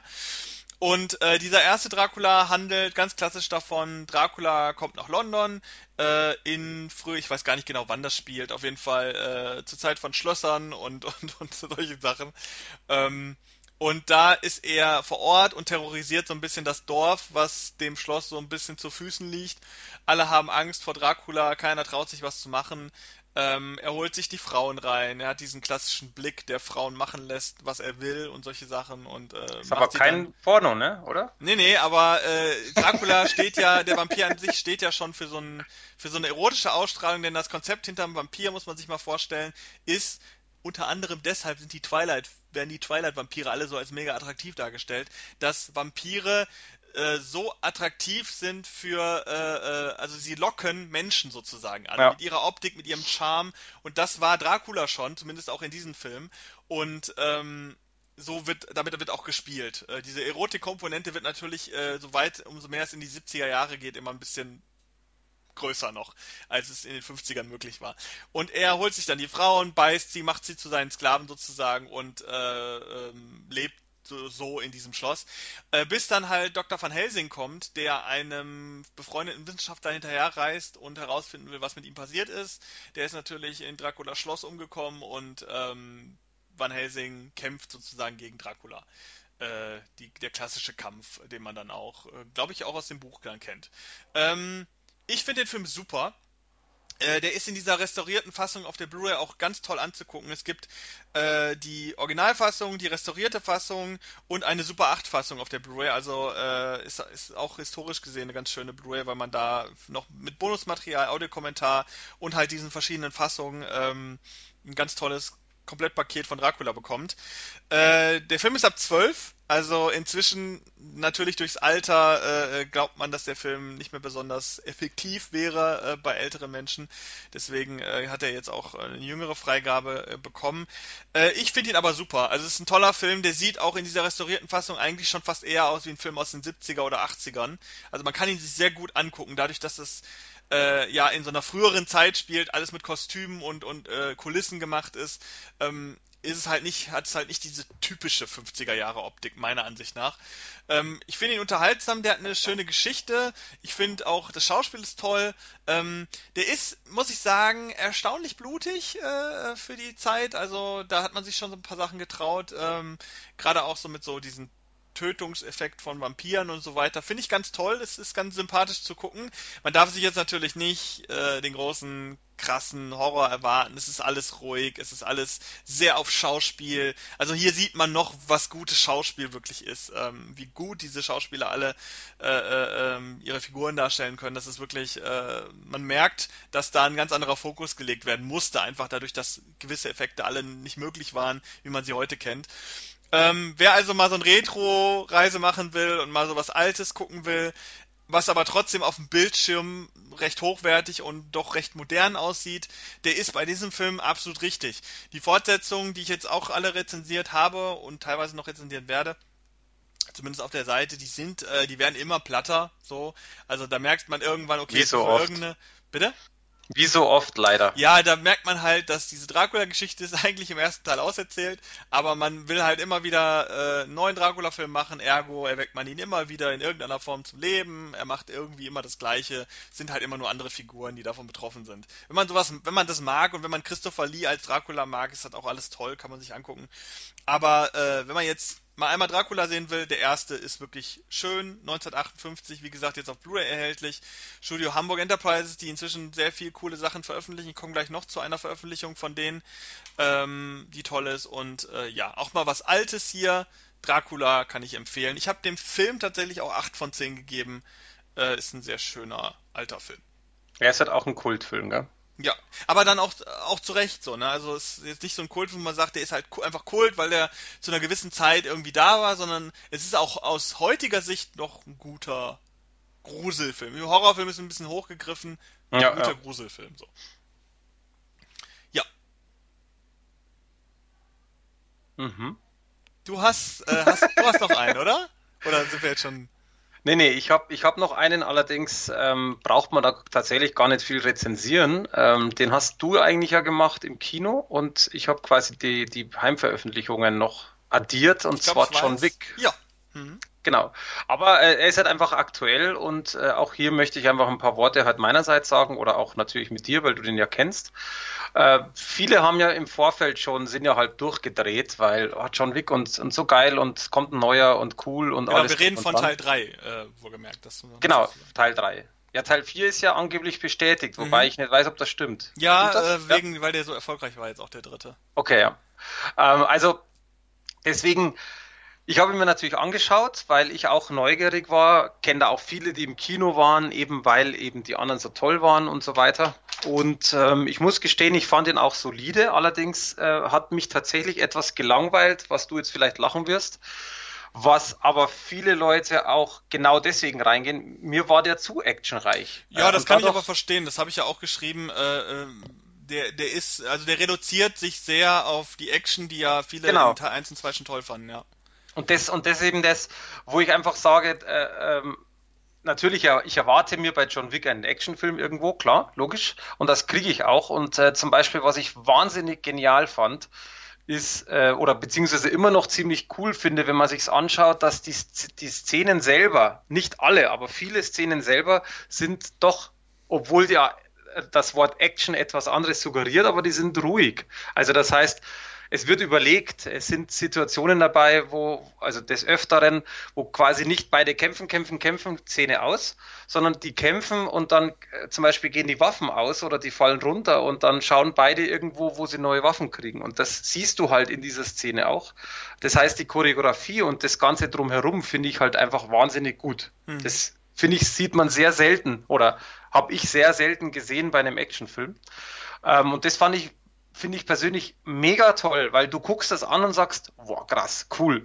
Äh, also wirklich geile Choreografie, das Ganze nicht so schnell geschnitten, langsam, ist super, aber eben im Grunde genommen auch wirklich dann wiederum ein paar Sekunden später geht's halt dann weiter. Aber das ist etwas, was ich auch ziemlich scheiße fand, weil irgendwann, äh, es gibt da schon eine, äh, eine Schusswechselszene, jetzt ohne auf die Geschichte jetzt im genauen oder auf Spoiler irgendwie einzugehen, die dauert irgendwas mit fünf Minuten oder so oder länger, äh, wo ich dann einfach sage, ah, jetzt, jetzt, jetzt hat man doch alles schon irgendwo gesehen. Auch wenn dann am Ende nochmal was kommt, was man noch nicht gesehen hat, aber das hat mir viel zu lang gedauert. Und das hat mich ehrlich gesagt ein bisschen genervt, weil ähm, natürlich, also er knüpft, er knüpft im Grunde genommen an. Kurzerklärung zur Story. Äh, John Wick ist auf der Flucht. Ähm, auf seinen Kopf ist Kopfgeld ausges äh, ausgesucht, genau, ausgesetzt. Und im Grunde die meisten, die er kennt, nennen wir es jetzt mal einfach Kollegen, sind halt jetzt gegen ihn, weil er halt einfach viel Geld bringt oder bringen würde. Und dann geht die Geschichte halt einfach so weiter jetzt, ohne da ein bisschen äh, aus dem Nähkästchen zu erzählen. Und das ist halt, mein, man, ich glaube, man darf sich da keine Wunder erwarten bei der Geschichte. Das ist, glaube ich, dann auch falsch, wenn man sagt, ich möchte da jetzt sonst was. Weil es, äh, der Film lebt von Action, der, äh, von Kämpfen, von, von Schusswechseln und das passt und das ist im Grunde alles da. Aber trotz dessen, wie gesagt, finde ich es zu viel und deswegen bin ich ehrlich gesagt gespannt, was beim vierten noch äh, sein soll, weil irgendwo übertrumpfen sie sich immer selbst und ich bin mir ehrlich gesagt nicht sicher, ob ich den dritten in, in, dem, in diesem Thema übertrumpfen kann. Weil ich glaube, dann wird es zu albern oder zu krass. Ich bin sehr gespannt, das ist jetzt nur meine Meinung. Aber trotz dessen ist halt einfach und deswegen auch, man kann relativ schnell drüber gehen, weil ich glaube, die meisten kennen den Film, die den auch sehen wollen. Äh, es ist ein solider Film, es ist ein cooler Film, er hat coole Sachen drin, aber mir war trotzdem das Ganze einfach zu viel des Guten. Deswegen natürlich trotzdem guter Film, aber ähm, mein Highlight ist nach wie vor eins. Also ich finde, da, da war einfach das Ganze noch anders und stimmiger und die, die Geschichte auch nicht so verworren. Das, das hat mir beim, bei dem dritten jetzt auch nicht so ganz passiert. Aber muss halt für sich jeder selber wissen. Wenn der nur Action möchte und einfach sagt, ich möchte jetzt da tausende Kills haben und so, der sollte sich anschauen, weil dafür ist er Wahnsinn. Ja, also das sehe ich auch so. Ich meine, äh, man hatte jetzt die Möglichkeit gehabt, sich bei den letzten, ich meine, der erste John Wick-Film war, hatte ja eine sehr dünne Geschichte, aber auch gute Action. Der zweite Film hat ja dann versucht, mehr Geschichte zu erzählen und war ja auch, würde ich jetzt sagen, durchaus ruhiger. Ähm, hat auch manche Tötungsszenen, also eine Tötungsszene, Schrägstrich, Selbstmordszene sehr in, in die Länge gezogen und ganz ruhig inszeniert und solche Sachen. Also man hatte sozusagen die zwei Möglichkeiten. Wir haben einmal den Action John Wick und wir haben einmal den ruhigen Story John Wick. Und man hat sich jetzt halt beim dritten Teil dann endgültig für den Action John Wick entschieden. Und äh, für die Leute, die äh, die Action bei John Wick immer am stärksten fanden, ähm, die werden da gut bedient. Äh, ich muss aber auch sagen, äh, ab einem bestimmten Punkt setzt auch so ein bisschen, man, am, am, Anfang ist man noch so euphorisiert und dabei. Und irgendwann gibt es so diese, es gibt aber bei vielen Actionfilmen, zum Beispiel bei Fast and Furious gibt es das auch manchmal, äh, gibt so diesen, irgendwann kriegt man so einen starren Blick, also zumindest im Kino äh, es mir da manchmal so. Und irgendwann nimmt man die Action gar nicht mehr so richtig wahr, es ist nur noch so ein Rauschen. Und man sagt sich so, ha, es war jetzt die eine Action-Szene zu viel, und dann ist man so, erstmal ist man erstmal so, gleitet man so ein bisschen geistig ab. Das ist immer so ein Zeichen dafür, wenn ein Film zu viel Action hat. Das hatte ich tatsächlich äh, an einem Moment im Film auch gehabt, als ich den im Kino gesehen habe. Aber war das, trotzdem. War das wär, die, die große Schusswechselszene? Mehr müssen wir nicht sagen, weil da ging es mir nämlich auch so. Äh, ganz ehrlich, ich glaube, das war schon die Szene mit den Hunden. Das, ja, das ist die, ja, die, meine ich. Ah, okay, dann genau. äh, äh, sind wir da auf einer. Genau. genau. Ich meine, äh, ne, Leute, die Fast and Furious und gerne so Actionfilme gucken, äh, die sind da, die werden da super bedient. Ähm, ich bin tatsächlich, ich mag es so ein bisschen ausgewogener. Also für mich ist tatsächlich der zweite Teil äh, bisher mein Lieblingsteil äh, von John Wick. Obwohl ich sagen muss, ich finde die alle gut. Auch den, äh, Den dritten, dem habe ich jetzt, äh, hatte ich sieben von zehn gegeben. Du hattest dem zugestimmt oder so, ne? Ich hätte, ja, also wenn ich den jetzt direkt geschrieben hätte, muss ich sagen, weiß ich es nicht. Ich habe natürlich die Vorwertung ja schon gehabt, weil du den, den, die Kinogeschichte ja gemacht hast. Aber trotzdem, also ich war mit dem d'accord, was du auch geschrieben hast. Also mit texttechnisch her, mit der Begründung. Deswegen habe ich auch gesagt, da sind wir uns tatsächlich mal einig. Das ist ja auch selten. Und ähm, ich, ich glaube, ich hätte es wahrscheinlich ganz grob genauso bewertet. Also ich, ich mag generell die, die, den, ich nenne es jetzt mal Franchise, also ich finde das Ganze, was, was daraus gemacht worden ist, gut. Es macht auch wirklich Spaß. Allerdings, ähm, wie, wie ich gerade schon sagte, ich bin mir jetzt nicht sicher, ob vier für mich dann noch einfach relevant sein wird. Bin ich mir ehrlich gesagt unschlüssig. Jetzt mal abwarten. Aber mir war bei, also beim, mir war bei dem Teil einfach schon einiges zu viel des Guten und das äh, dadurch, dass es ja leider Gottes im Normalfall immer gesteigert werden soll oder die Leute sich das erwarten, ist es, glaube ich, dann für mich tatsächlich ein Film, wo ich sage, nee, das brauche ich nicht mehr. Aber abwarten, also ich möchte jetzt da nichts, äh, wir werden sehen. Jo. Und äh, als Abschluss für heute, ähm, wir haben jetzt auch heute keine großen News, weil wir einfach so viele Kritiken auch haben. Äh, und die größte News haben wir ja schon am Anfang rausgehauen. ähm, ich habe aber noch einen Film, der meiner Ansicht nach perfekt ist für Halloween. Deswegen habe ich den jetzt auch ähm, ans Ende gepackt, unter anderem auch, weil es ein Film ist, auf den ich lange gewartet habe und mit lange meine ich wirklich über Jahre. Ähm, er ist nicht perfekt, aber ich finde ähm, überhaupt die, diese Art des Films ist ein super Film für Halloween und er heißt The Terror of Hallows Eve. Kennt jetzt wahrscheinlich erstmal niemand und das ist auch okay. ähm, denn äh, es ist ein kleiner äh, Independent-Film, der 2017 realisiert wurde und auch schon erschienen ist in den USA und so weiter. Bei uns aber nie. Und selbst in den USA war der relativ schwer zu kriegen. Also den gibt es da irgendwie nur über so eine, zumindest habe ich das so wahrgenommen, äh, ob es jetzt stimmt, weiß ich nicht 100%, aber den gab es irgendwie nur über so einen, so einen äh, DVD-Verleih, also äh, über wirklich einen Verleih, der DVDs noch per Post verschickt hat und so weiter. Ganz komisch. Ähm, aber kann mich da auch irren. Aber so habe ich es wahrgenommen. Äh, jetzt ist er aber plötzlich auch über äh, Studio Hamburg Enterprise erschienen. Ich dachte so, ja super, da bin ich doch am Start. Ähm, ein Film, der äh, vielleicht ganz kurz zur Geschichte, die kann man auch relativ gut äh, schnell zusammenfassen. Es geht um den äh, jugendlichen 15-jährigen Timmy Stevens. Der äh, ja steht hier zumindest auch auf der auf der auf der Rückseite steht der Nachname noch dabei, also völlig irrelevant ist. Ähm, das ist so ein Junge, der ist so ein bisschen Outsider, äh, den der hat nicht viele Freunde, ist aber ein großer Fan vom Erschrecken und so von Monstern und Masken und all so ein Zeug. Und der erschreckt halt auch gerne seine Nachbarn, kriegt dafür auch regelmäßig Ärger, aber das ist so sein Hobby. Und äh, dann hat er sich verliebt in so ein Mädchen, was an so einem Supermarkt arbeitet, wird aber dann von ihrem Freund und seinen Kollegen äh, gemobbt, gebullied, also richtig auch zusammengeschlagen und so weiter. Und er hat irgendwann davon genug und äh, sagt sich dann, äh, ja, am liebsten würde ich die alle zu Tode erschrecken. Und das hört so ein kleiner Gnom, der Trickster, ähm, der ihm dann diesen Wunsch erfüllt und sagt, pass mal auf, äh, jetzt kannst du es machen. Du kannst die jetzt zu Tode erschrecken. Und daraufhin äh, versammeln sich alle, äh, Bully und so weiter, in dem Haus von der Hauptfigur und dort erleben alle ähm, ganz recht separiert voneinander sozusagen den Horror ihres Lebens.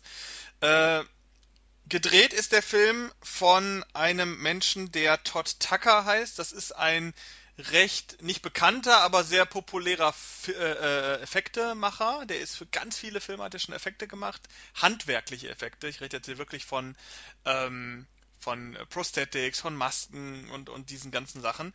Und geschrieben wurde der Film, äh, muss man sich jetzt festhalten, das habe ich auch erst äh, tatsächlich recht spät erfahren, was mich irritiert, dadurch, dass ich mich mit dem Film schon so lange beschäftigt habe. Geschrieben wurde der Film von Zack Ward. Kennst du Zack Ward? Der Name, vom Namen her nein. Äh, der, das ist ein Schauspieler eigentlich, Den kennt man aus Nebenrollen aus diversen Hollywood-Filmen. Der hat zum Beispiel äh, einen der Söldner am Anfang von Ach. Transformers gespielt. Ja, ich sehe es Äh, gerade.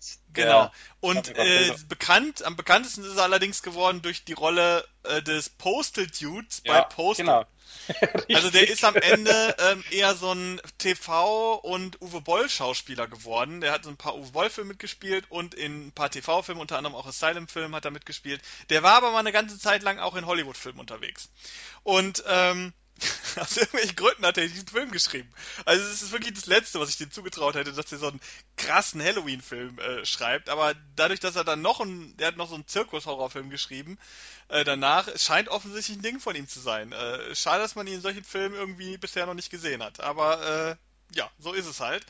Und er hat diesen Film geschrieben und äh, ja, der Film kommt jetzt raus, ungeschnitten ab 16 von Studio Hamburg Enterprises. Äh, ist ein sehr kurzer Film, der geht kaum 80 Minuten. Der Abspann kommt eigentlich schon nach äh, 69 Minuten oder so, also ein kurzes Filmchen.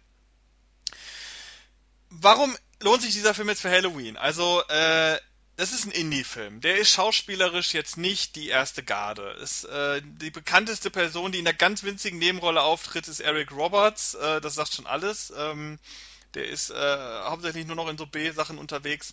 Äh, alle anderen Schauspieler kennt man nicht. Die sind okay, bestenfalls. Ähm, die Geschichte braucht auch ein bisschen lange. Dafür, dass der Film so kurz ist, ist es eigentlich ein bisschen traurig. Aber die braucht relativ lange, um in Fahrt zu kommen. Wenn dann aber diese Halloween-Komponente losgeht, diese Erschreckensmomente, äh, diese, dieser Horror, den diese Figuren ausgesetzt sind, dann, das ist cool, weil dieser Film ist komplett Hand, mit, mit Hand gemacht. Es gibt nur ganz wenige CGI-Effekte, die sieht man sofort, weil die nicht gut sind. Aber äh, die sind dann auch an Stellen eingesetzt, wo man sagen kann, okay, da hätte man es jetzt nicht anders lösen können, außer man macht super billig. Aber die Monster, die hier dargestellt werden, es gibt kleine Killerpuppen, es gibt eine riesige Spinne, es gibt äh, noch so Höllenmonster, äh, eine Teufelsfrau und all solche Sachen, die sind alle handwerklich gemacht und sehen richtig cool aus. Also es macht richtig Spaß, diesen Film zu gucken an diesem an diesem Abschnitt, wo es äh, um diese äh, Monster geht, weil das ist so schön oldschool und es ist fast schade, dass das alles digital gedreht ist, weil wenn es natürlich jetzt noch mit, mit Film gedreht wäre, wie, oh, das wäre wie ein Film aus den 80ern. Und das ist so sympathisch, dass äh, ich nur wegen diesem äh, 20 bis 30-minütigen Abschnitt diesen Film empfehlen würde. Gerade auch für Halloween ist das toll, weil man da mal wieder sieht, wie man es eigentlich machen sollte. Der Film hat wenig Budget, deswegen kann man sich eigentlich nur ausmalen, wie das Ganze noch ausgesehen hätte, wenn man es mit viel Budget gemacht hätte. Der Film gliedert sich so ein bisschen ein wie diese ganzen Filme wie Creepshow und so weiter. Das ist jetzt keine Anthologie, aber der fühlt sich so an und deswegen ist der super für Halloween geeignet. Ähm, am Ende des Films gibt's noch, äh, das Ende fühlt sich eher an wie so ein Nachklapp. Also die letzten 10 bis 15 Minuten äh, versuchen nochmal so einen, so einen kleinen Twist einzuleiten. Die sind dann auch nicht mehr so action- und horrorreich, was ich ein bisschen komisch finde, diese Verteilung. Aber äh, wie gesagt, diese, diese ungefähr halbe Stunde mit den Monstern macht den Film schon sehenswert. Ähm, dadurch, dass der Film jetzt nicht in seiner Gänze so bahnbrechend ist, habe ich ihm auch in Anführungszeichen nur 6 von 10 gegeben. Ähm, aber wie gesagt, als Halloween-Film ist der Film wirklich sehr gut geeignet. Es gibt natürlich, man könnte sich jetzt auch Creepshow angucken und diese ganzen alten Kamellen, aber wenn man jetzt einen aktuelleren Film in aktueller Veröffentlichung haben will, den man noch nicht kennt, der zu Halloween passt, äh, kann man sich diesen Film toll angucken. Es gibt noch vergleichbare Filme, die äh, neu sind, die aber schon in den letzten Jahren erschienen sind. Du kennst da sicherlich auch welche. Da gibt's äh, All Hallows Eve und äh, Tales äh, of Halloween und diese ganzen Geschichten. Die sind vom Feeling alle genauso wie dieser Film, nur mit dem Unterschied, dass das jetzt hier keine Anthologie ist, sondern ein Film mit einer Geschichte. Aber äh, wer die alle schon kennt oder die in den letzten, bei den letzten Halloween äh, äh, Privatfeiern schon verbraten hat, der findet mit diesem Film jetzt einen neuen Film und kann sich den jetzt kaufen, ungeschnitten von Studio Hamburg Enterprises und es lohnt sich, ähm, den an Halloween zu gucken. Meine letzte Empfehlung in diesem Podcast und meine letzte Empfehlung für Halloween äh, ist dieser Film. Ja.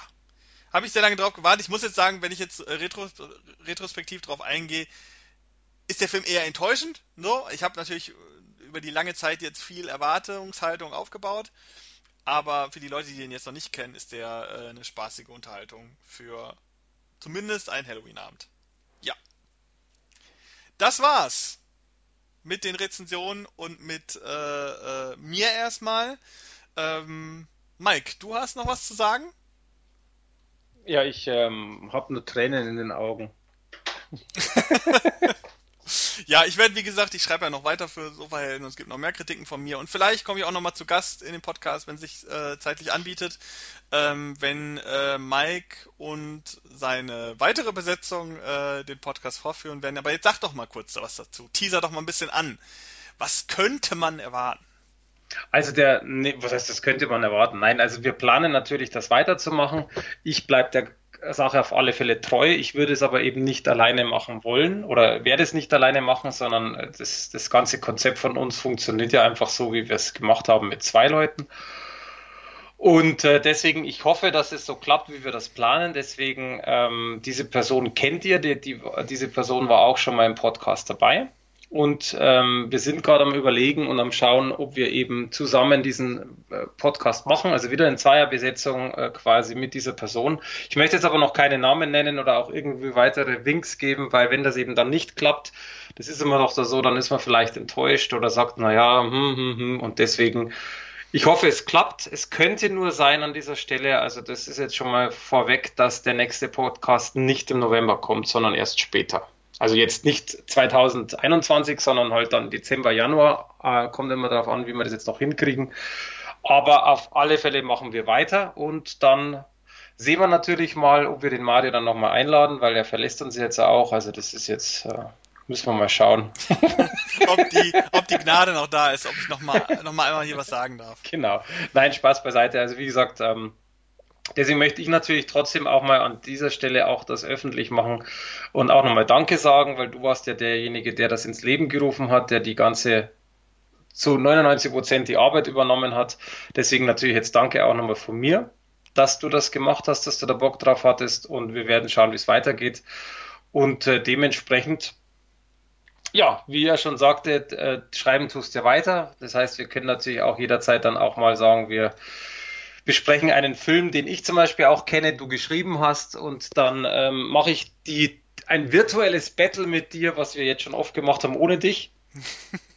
Könnte auch funktionieren, das wäre eine ganz, ganz neue Geschichte. Und dann schauen wir mal. Wie gesagt, dann deswegen danke fürs Zuhören natürlich. Danke Mario nochmal an, an dieser Stelle für alles, was da in den letzten wo sind wir eigentlich? 37, 38? Sind wir 38, sind die 38. 38. Ähm, da geht schon mal los, dass du ja auch immer dir die Nummer gemerkt hast und nachgeschaut hast. ähm, deswegen, also wie gesagt, danke und äh, danke fürs Zuhören und äh, nicht ähm, deabonnieren. Wir bleiben da nur etwas anders.